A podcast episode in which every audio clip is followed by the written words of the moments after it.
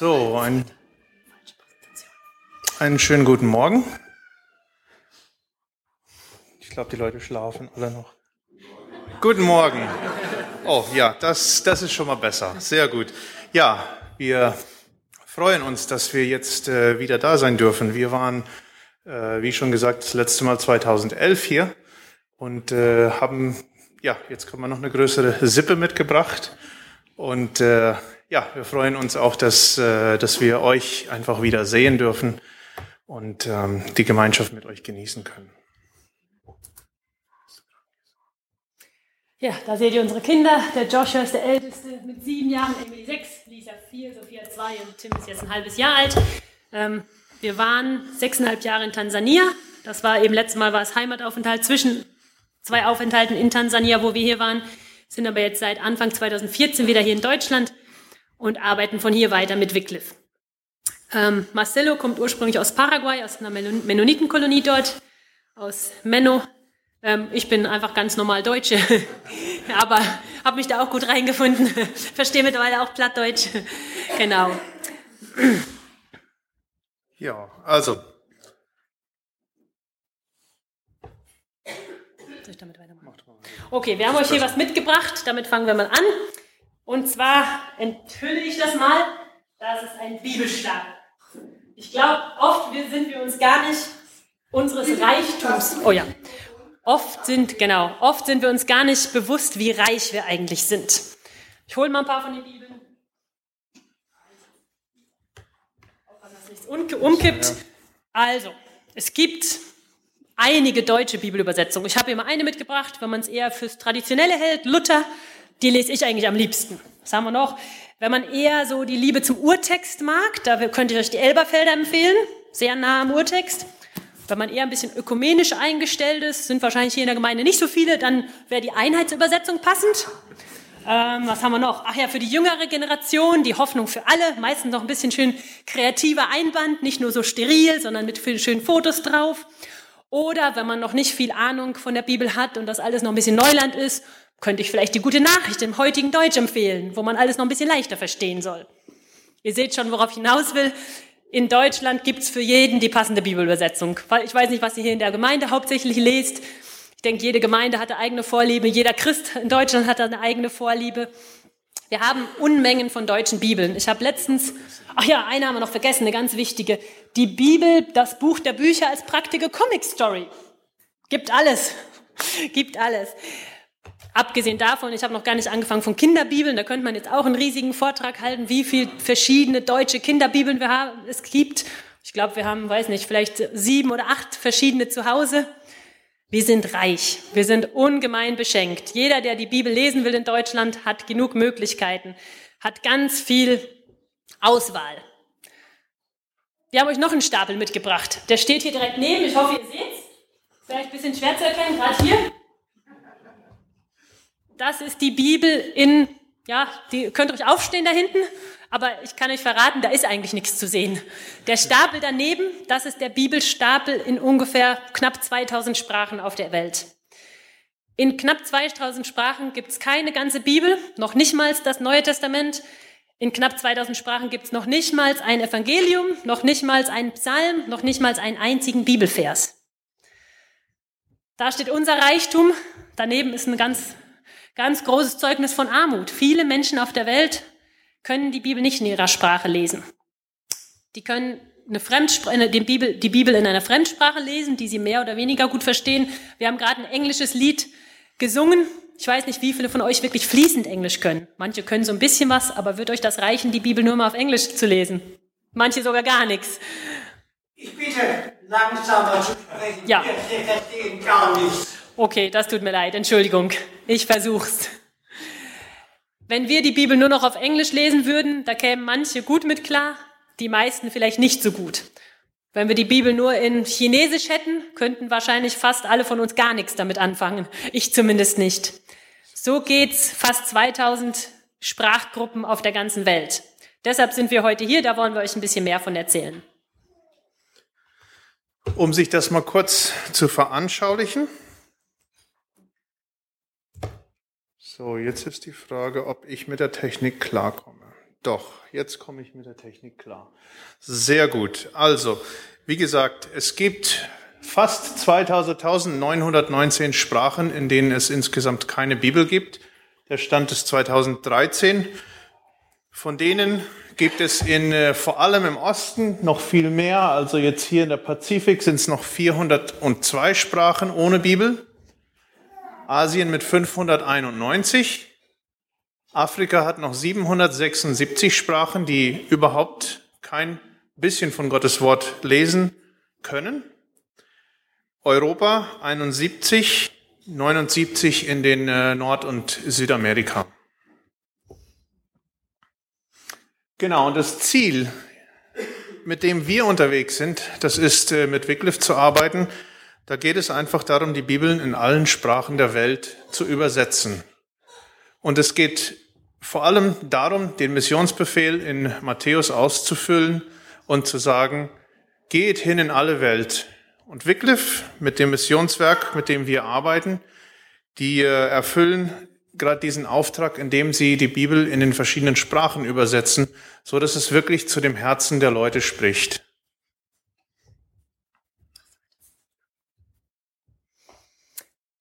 Dafür gibt es eben Bibelübersetzung, genau. Wir haben also eine kleine, eine kleine Grafik mitgebracht, wie man sich Bibelübersetzung oder auch Mission insgesamt lange vorgestellt hat. Also links sind ganz viele Leute, Christen, das seid vielleicht ihr hier als Gemeinde. Ihr, mach noch einen weiter. Ihr schickt einen Missionar aus, das könnten wir sein zum Beispiel, um, noch ein weiter, um die Bibel zu übersetzen. Das ist eigentlich so, wie Mission funktioniert oder wie man sich das vorstellt. Das ist auch nicht unbedingt falsch, aber wir, in letzter Zeit haben wir bei Wycliffe eher ein bisschen umgedacht und eher ein anderes Bild geprägt. Deshalb haben wir das mal durchgestrichen. Das heißt nicht, dass das absolut falsch ist, aber ich denke, man kann Mission noch ein bisschen besser beschreiben. Wir haben uns das Ganze als Puzzle vorgestellt. Noch ein weiter. Da ist ein Puzzleteil, aber ihr seht, dass da ganz viele Puzzleteile hinzukommen. Mission und Bibelübersetzung heißt nicht, dass einer die wirklich wichtige Arbeit macht und alle anderen so, ja, ein bisschen Hilfsdienste machen oder sowas. Nein, das ist es nicht. Mission heißt, dass ganz viele Leute ihren Teil erfüllen, ihren kleinen Beitrag zu, sei es Bibelübersetzung, leisten, damit das große Puzzle vollständig wird. Wir wollen euch jetzt einfach mal einen Einblick geben in einige von den verschiedenen Puzzleteilen, die man braucht, um das Missionspuzzle oder das Puzzle Bibelübersetzung fertig kriegen zu können? Wie ich vorher schon sagte, wir arbeiten mit Wycliffe. Wycliffe ist ein Missionswerk, das hat den Sitz äh, in der Nähe von Burbach, Holzhausen, also zweieinhalb Stunden nördlich von hier. Wie gesagt, Wycliffe hilft in dem, wo sie Mitarbeiter zurüsten. Also sie rüsten die Mitarbeiter aus, damit die ihren Dienst tun können, sei es in Bibelübersetzung und äh, einige andere Bereiche, auf denen wir später noch ein bisschen näher eingehen werden. Sie senden Mitarbeiter in viele verschiedene Länder aus, um die Bibel zu übersetzen, weil das im Endeffekt das Endziel ist. Sie sorgen auch für diese Mitarbeiter, die im Ausland sind. Entschuldigung? Sie verstehen schlecht? Ist es besser so? Gut, es tut mir leid, äh, dass, dass Sie uns so schlecht verstehen. Ich sage es nochmal. Also Wycliffe rüstet Mitarbeiter aus. Äh, sie senden sie in verschiedene Länder weltweit aus, damit sie äh, zum Ziel kommen und das Ziel ist Bibelübersetzung. Und sie sorgen für die gesamten Mitarbeiter, die im Ausland leben.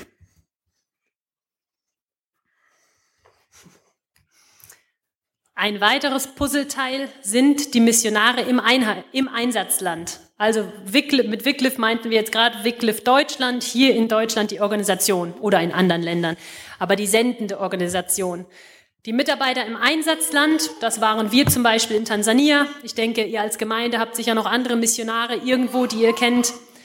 Das sind die Mitarbeiter im Einsatzland. Das sind zum Beispiel bei Wycliffe Bibelübersetzer, Sprachforscher, weil die Sprachen erstmal erforscht werden müssen, um zu wissen, wie man so eine Sprache schreibt. Das sind Alphabetisierungslehrer, weil viele von den Völkern ohne Bibel auch gar keine eigene Schrift und gar keine eigene, äh, keine anderen eigenen Bücher haben. Und das heißt, die können ihre Sprache noch gar nicht lesen. Das heißt, es nützt nichts, nur die Bibel zu übersetzen und ihnen die zu geben. Hier habt ein dickes Buch, fangt an zu lesen. Die meisten können noch nicht lesen, wenn sie, wenn sie, wenn ihre Sprache noch gar nicht verschriftet wurde. Deshalb gibt es Alphabetisierungslehrer. Es gibt Theologen, die als Missionare mit Wycliffe oder anderen Organisationen ins Ausland gehen. Bei Wycliffe, die Theologen sind dann in der Regel als Berater da, um einheimische Mitarbeiter in der Bibelübersetzung zu beraten. Es gibt Informatiker, das ist Marcello, der auf dem Missionsfeld in Tansania zum Beispiel die Computer am Laufen gehalten hat, weil heutzutage Bibelübersetzung ganz mit Computer läuft. Vor 50 Jahren wurde das alles mit der Schreibmaschine mühsam getippt. Das war natürlich ein viel langwieriger Prozess. Wir sind dankbar für die Technik, die es heute gibt, aber die muss auch gewartet werden. Da muss immer wieder was repariert werden oder am Laufen gehalten werden. Das sind die Missionare im Einsatzland, ein weiteres wichtiges Puzzleteil. Ein weiterer sehr wichtiger Aspekt sind die einheimischen Übersetzer. Wir machen sehr viel Zusammenarbeit mit den Gemeinden vor Ort und wir suchen uns Mitarbeiter vor Ort, die dann im Endeffekt die Übersetzung machen. Aus dem einfachen Grund, dass es für uns als äh, Ausländer und Außenstehender sehr schwer ist, die Kultur gut und das gesamte Bild von der Kultur zu verstehen. Hingegen die einheimischen Übersetzer, die Leute, die dann im Endeffekt Gottes Wort übersetzen, sie können das mit, weil sie ihre Sprache am besten verstehen, können sie das ganz gut übersetzen und Dinge viel besser zum Ausdruck bringen, als wir es jemals können würden.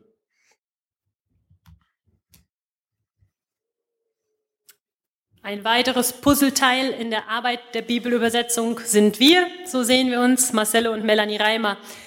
Ich arbeite zurzeit nicht direkt bei Wycliffe mit. Ich habe die fünf Kinder, da könnt ihr euch vorstellen, dass ich erstmal genug zu tun habe.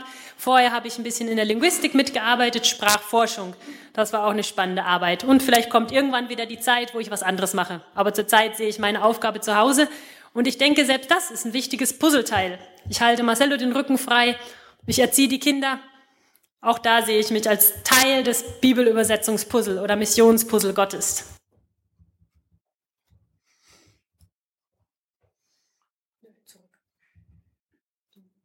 Ja, Entschuldigung.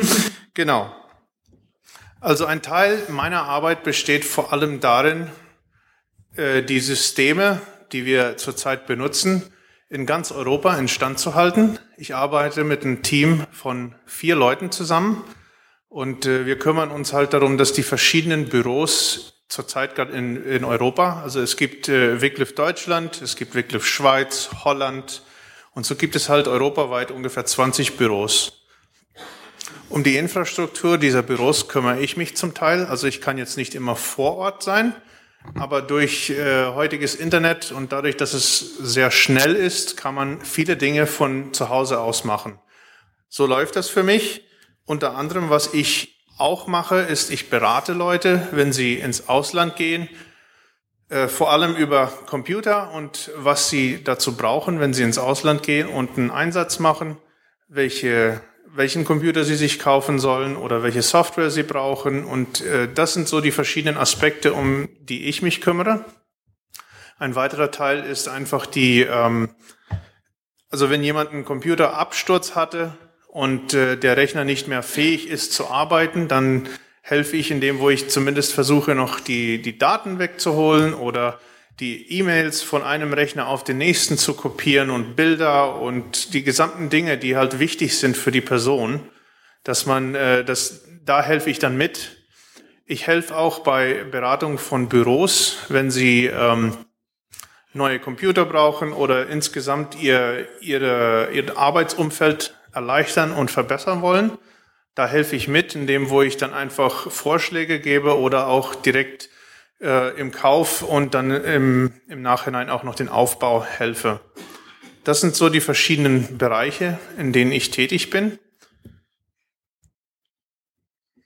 Als ich in Tansania war, da habe ich halt lokal vor Ort alles in einem Büro gemacht. Wir waren zwischen 40 und 60 Mitarbeitern und äh, es gab dort halt viele Stromausfälle. Also das, ich glaube, hier wurde gesagt, 19 Minuten pro Jahr fällt der Strom aus in ganz Deutschland im Schnitt. Äh, dort war es eher umgekehrt, da gab es mal 19 Minuten Strom am Tag manchmal. Äh, wir haben oft erlebt, dass wir bis zu ein oder zwei Tage überhaupt keinen Strom hatten. Äh, dann habe ich einen Generator angeworfen und äh, wir waren einfach dankbar, dass wir die Möglichkeit hatten, mit äh, trotzdem weiter zu arbeiten. Ansonsten hätten wir alle nach Hause gehen können. Es war an vielen Stellen halt äh, nicht unbedingt so einfach. Einmal, da hatten wir zwei Wochen überhaupt keinen Strom, weil die Verteilerstation, die ganze Elektrik, das war komplett ausgefallen. Und äh, sie hatten halt für keinen Ersatz gesorgt und aus dem Grund war, war halt alles komplett stillgelegt für zwei Wochen.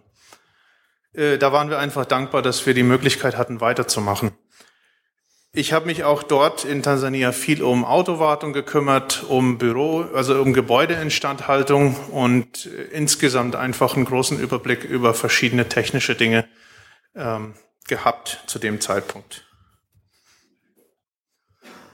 Das ist unser Puzzleteil. Ein Puzzleteil, zu dem unter anderem ihr hier als Gemeinde gehört, das sind die Spender. Wir haben uns jedes Mal gefreut, wenn von euch wieder eine Spende kam, auch jetzt noch, als wir, seit wir in Deutschland sind. Manche denken dann, ach ja, die sind ja nur noch in Deutschland, das ist ja nicht mehr wichtig, die sind ja nicht an der Front. Umso mehr haben wir euch, uns gefreut, dass ihr weiter zu uns steht und ab und zu eine Spende von euch kommt. Ganz herzlichen Dank dafür. Die Spender sind genauso wichtig wie die Leute, die am Einsatzort sind wie die Missionare in Tansania, in anderen Ländern der Welt, wie die Verwaltung hier in Deutschland. Es ist ein weiteres wichtiges Puzzleteil, ohne dass das Missionspuzzle nie fertig werden könnte. Und von daher ist es genauso wichtig, dass ihr dazugehört. Und der nächste Punkt ist genauso wichtig, die Beter.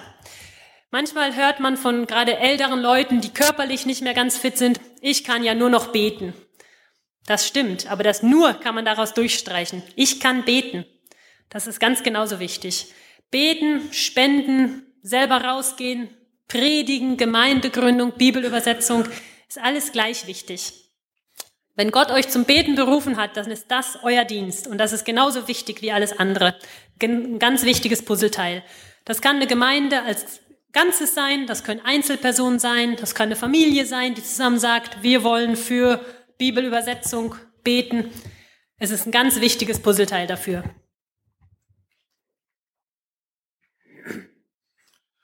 Genau, also wir möchten euch einfach nochmal auffordern, euch das wirklich gut zu überlegen, was ihr mit Bibelübersetzung zu tun haben könnt. Also da ihr, da ihr zum Teil auch wirklich mit uns verbunden seid und ich, ich weiß ganz genau, dass ihr noch mit vielen anderen Leuten verbunden seid, Überlegt einfach, wie das in Zukunft für euch aussehen kann. Wir haben noch ein paar Dinge mitgebracht. Genau, also Melanie verteilt jetzt mal gerade. Es geht um ein kleines Heft mit so den Kurzinformationen zu dem Dienst, den wir tun und auch die Arbeit. Und äh, ja, da gibt es auch noch ein Bild von uns drin. Aber genau, das Wichtige ist einfach für uns, dass Bibelübersetzung das Ziel und das gesamte Ziel für allem ist, was wir tun. Äh, da fragt ihr euch vielleicht, wie das für mich aussieht. Ich meine, ich sitze im Hintergrund, ich übersetze keine Verse, ich mache, ich gehe jetzt auch nicht hin und predige in dem Sinne zu den Leuten, aber ich weiß ganz genau, dass ich am richtigen Ort bin und vor allem deshalb, weil ich sehen kann, wie die Mitarbeiter, die jetzt im Ausland sind, die kommen zu mir und die haben ein Problem. Ich kann ihnen mit dem Problem helfen. Und wie dankbar die Leute nachher sind. Ich kriegte vor kurzem noch eine noch eine E-Mail und die sagte, danke, dass du mir geholfen hast, jetzt kann ich meine Arbeit weiter tun. Und diese E-Mails erhalte ich immer wieder und das ist für mich eine große Ermutigung, weil ich sitze halt auch in einem Büro und ich kümmere mich halt im Hintergrund darum, dass die Technik läuft, genauso wie in Tansania damals auch. Und oft äh, würde ich mal behaupten, fühlt sich das ein bisschen wie ein undankbarer Job an. Also nicht, dass ich die Arbeit nicht genossen habe, aber einfach, dass äh, Erwartungen da waren, die ich manchmal nicht erfüllen konnte. Und ich weiß, dass uns das allen so geht, ob im normalen Berufsleben oder halt so in, äh, in der Welt, in der wir stehen. Und äh, da ist es einfach immer wieder schön zu sehen und auch zu hören, wenn jemand geholfen wurde und derjenige dann einfach sagt Danke, weil das ermutigt einfach. Jetzt habe ich euch da oben vergessen. Die gleichen Hefte liegen am Büchertisch. Holt euch gleich eins ab. Entschuldigung. Genau. Wir haben, wir haben vom Bibelübersetzungspuzzle gesprochen. Die Sachen, die wir erwähnt haben, müssen zusammenkommen, damit Bibelübersetzung geschehen kann. Wenn man sich das Puzzle nochmal anguckt, da ist der Rand noch nicht so schön glatt wie bei dem Puzzle, was man wirklich, was man so auf den Tisch macht. Und das hat einen Grund. Das Puzzle der Bibelübersetzung ist ja auch wieder nur ein Puzzleteil praktisch von was Größerem. Wenn es nur Bibelübersetzung gäbe, aber keine Evangelisation, keine Gemeindegründung, keine Kinderarbeit, um Kindern das Evangelium zu vermitteln, dann würde auch wieder was fehlen. Deshalb geht's weiter. Und deshalb haben wir das hier mal so gemacht. Das Puzzle ist noch viel größer. Wir haben gesagt, ihr sollt euch überlegen, wo euer Platz ist. Wenn das Bibelübersetzungspuzzle, wenn da ein Teil fehlt, ist es unvollständig. Vielleicht ist euer Platz in der Bibelübersetzung, aber vielleicht ist euer Platz auch in dem weiteren Rahmen, außenrum irgendwo, oder ist ja nicht, dass die Bibelübersetzung in der Mitte ist, es gehört alles zusammen. Vielleicht ist euer Platz gerade in der Gemeinde, in Evangelisation, in, in der Mission mit einem anderen Missionswerk. Und das gehört alles zusammen. Deshalb war uns das wichtig, noch darauf hinzuweisen, das Puzzle ist noch viel größer. Es ist einfach wichtig, dass jeder Gott fragt, wo ist mein Platz? Gott, was soll ich für dein, was soll ich tun, damit dein Missionsauftrag erfüllt wird?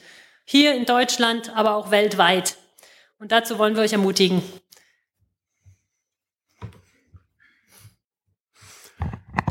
Ich bin mir ziemlich sicher, wir kennen alle, wie Technik läuft. Ne? Also wenn das jetzt mal runterfallen würde, dann hätte ich ein Problem.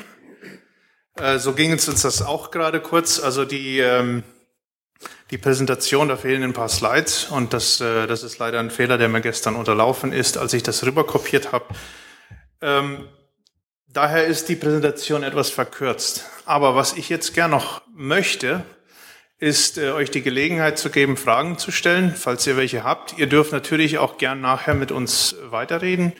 Äh, wir stellen uns entweder da hinten am Tisch oder wir sind, wir sind hier irgendwo, sagen wir das mal so. Ähm, wenn Sie irgendwelche Fragen haben, können Sie die gern stellen und äh, wir möchten darauf antworten. Ja? Wo ist die Zentrale von Wycliffe? Die Zentrale von Wycliffe Deutschland ist in Burbach-Holzhausen im Siegerland also nördlich von Frankfurt. Da in der Nähe wohnen wir jetzt auch. Genau. Mhm.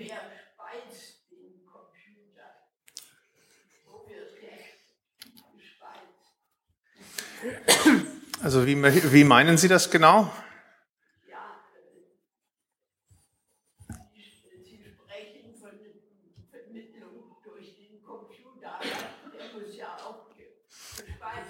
Genau, der wird äh, vor allem gespeist durch die Mitarbeiter.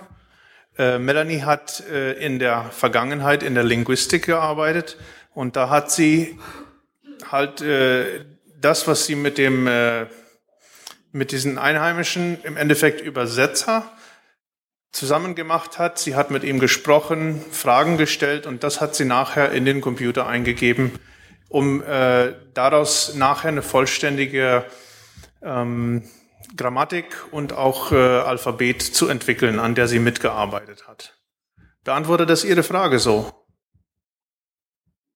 Ja, zum Teil. Ich kann mir immer noch nicht den, den richtigen Zusammenhang mit dem Computer erklären.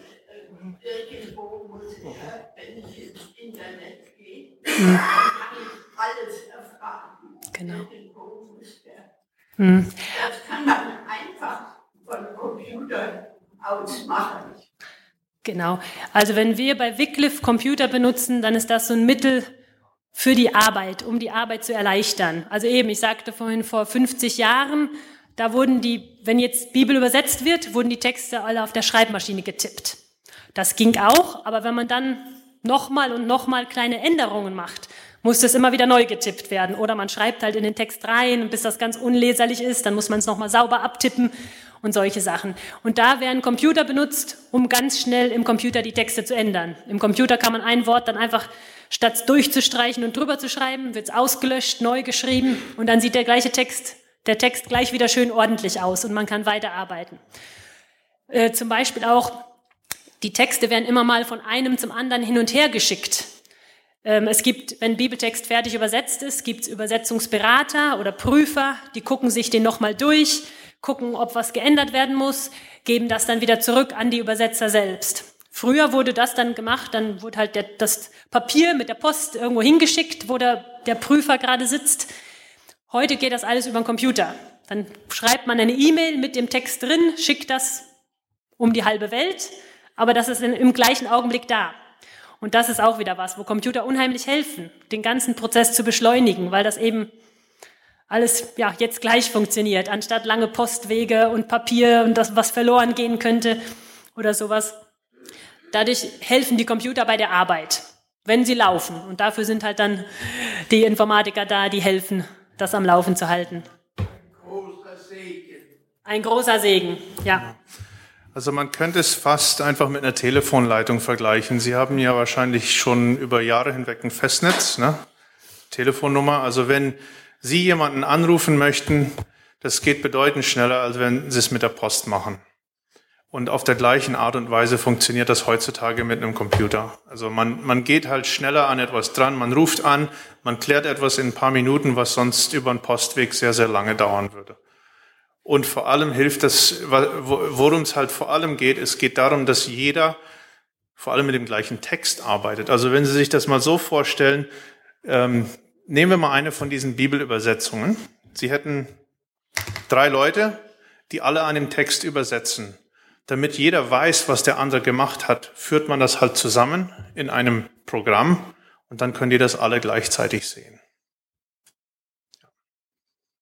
Ja, bitte? Ähm, Sie haben vorhin gesagt, dass es über 70 Sprachen in Europa gibt, in der keine Übersetzung vorhanden ist. Was für Sprachen sind das? Also ja, also es geht vor allem äh, um Sprachen, die noch in, also zu Europa gehört ja noch ein, ein Drittel oder ein Viertel Russlands.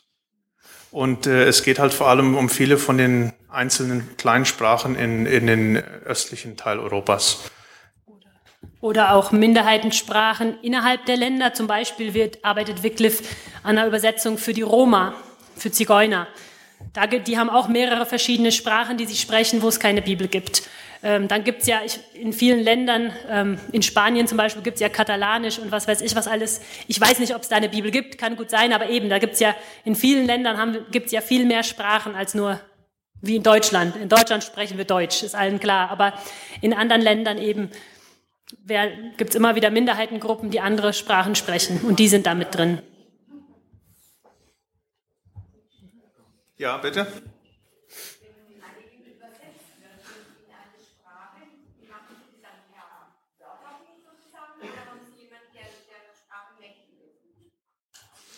Sie meinen jetzt in der Übersetzung selbst? Ja, also wir, ähm, das hatten wir vorher da mal kurz angesprochen. Also die einheimischen Übersetzer wir suchen uns wirklich Leute aus der Sprachgruppe raus, in der die Sprache übersetzt werden soll. Äh, da gibt's sehr unterschiedlich. Also äh, wo wir gearbeitet haben in Tansania, da haben wir ähm, eine Stellenausschreibung gemacht in dem Sinne und das an den Gemeinden weitergegeben. Die Gemeinden haben dann äh, das auch weitergegeben und dann kamen immer wieder mal Leute, die, die sich dann beworben haben. Und dann ging es halt darum, wie gut können sie die Sprache. Und da haben wir halt andere Leute gehabt, die dieser Sprache auch mächtig waren, die aber als Beispiel hatten wir ein paar Leute, die in der Alphabetisierungsarbeit tätig waren. Aber wenn sie einen Text übersetzt haben, da waren sie einfach nicht so gut drin. Und deswegen hat man jemanden gesucht, der das besser konnte.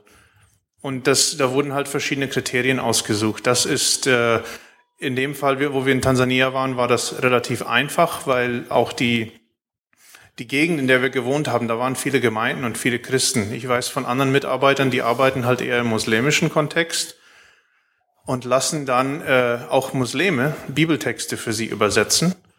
Und äh, diese Leute werden angesprochen. Aber das wird dann natürlich vielleicht noch ein bisschen gründlicher überprüft, genau. ob sie es wirklich verstanden haben, ob wirklich die Bedeutung der Bibel rüberkommt und nicht dadurch, dass das Verständnis nicht da ist, noch was fehlt oder so. Das ist dann oft ein langwieriger Prozess. Manchmal fängt man eben auch, wenn es keine Gemeinden vor Ort gibt, fängt man mit irgendwelchen Leuten an, ob sie gläubig sind oder nicht. Und dann kristallisiert sich im Laufe der Zeit vielleicht raus, ob sie wirklich in der Lage sind, die Bibel so zu übersetzen, dass es verstanden wird, dass die Botschaft rüberkommt. Da hatten wir es leicht eben, aber in anderen Gegenden ist es schwieriger, richtige Übersetzer zu finden. Und es gibt immer noch ein paar Projekte weltweit, wo dann die Missionare selbst die Sprache lernen und anfangen zu übersetzen, wenn sie keine passenden Leute finden. Aber das ist mehr eine Notlösung, weil das einfach viel, viel länger dauert, bis jemand die Sprache so gut beherrscht, dass er selber übersetzen kann. Ja.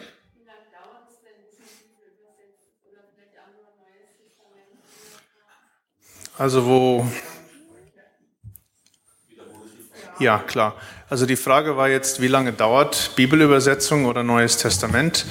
In dem Projekt, wir, wir haben in Tansania in einem, äh, in einem Mehrsprachenprojekt gearbeitet. Das heißt, es waren, äh, wir haben an zehn verschiedene Sprachen gleichzeitig gearbeitet mit einheimischen Mitarbeitern aus den verschiedenen Sprachen, aber so konnten wir uns vor allem die Leute mit, mit, äh, mit Wissen, vor allem mit Technik, Informatik und äh, also diesen gesamten Bereich, den konnten wir uns teilen. Da musste nur eine Person da sein und nicht zehn. Ähm, die Übersetzung dauert im Schnitt, wenn man es jetzt alleine machen würde, das Ganze von A bis Z, dann geht es alles zwischen 15 und 30 Jahren, je nachdem. Grundsätzlich soll so ein, über so ein Mehrsprachenprojekt, grundsätzlich läuft das dann 10 bis 15 Jahre, bis ein neues Testament erstellt wird. Und man man wünscht sich dann einfach, dass im Endeffekt die Gemeinden danach das übernehmen und das Alte Testament dann weiterführen. Sie hatten noch eine Frage. Gibt es noch deutschsprachige Gemeinden oder Familien in Tansania? Gemeinden wüsste ich nicht, aber Familien gibt es ähm, relativ viele Missionare.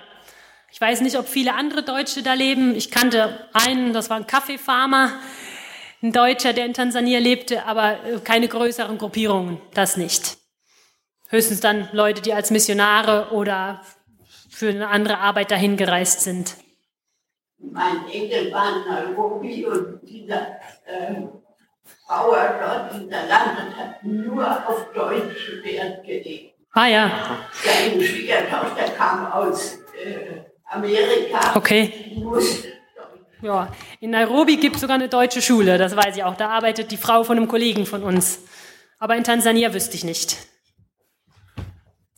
Also es gab in Tansania im Norden zwar so zweieinhalb Tages Fahrt entfernt von uns, da gab es eine Mennonitengemeinde.